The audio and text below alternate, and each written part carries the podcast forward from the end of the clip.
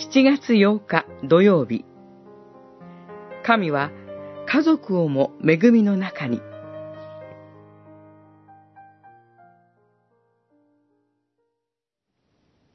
二人は言った。主イエスを信じなさい。そうすれば、あなたも家族も救われます。看守は二人を連れて行って、打ち傷を洗ってやり、自分も家族の者も皆すぐに洗礼を受けた。使徒言行録十六章三十一節から三十三節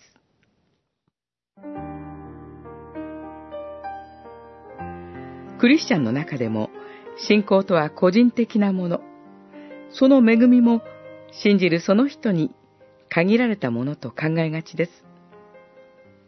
しかし、神は旧約の時代においてはもちろん、新約の時代においても、イエス・キリストを信じるその人だけではなく、その家族をも視野に入れて、聖なるものとして、ご自身のものとして祝福してくださる神です。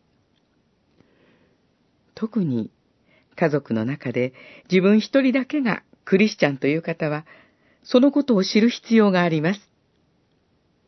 イエス・キリストにおいて、ご自身を示された神の恵みはそれほど大きいのです。神は、イエス・キリストを信じる私たちと、私たちの子供の神ともなってくださると約束されました。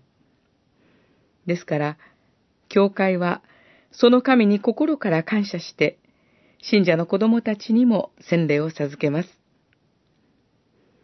また信者は、教会に、自分の子供に幼児洗礼を授けることを願い出る権利を持っています。そして、教会は神の契約を信じ、子供をどのように養い、育てるべきかを親に勧告し、親と共に育てる責任を担います。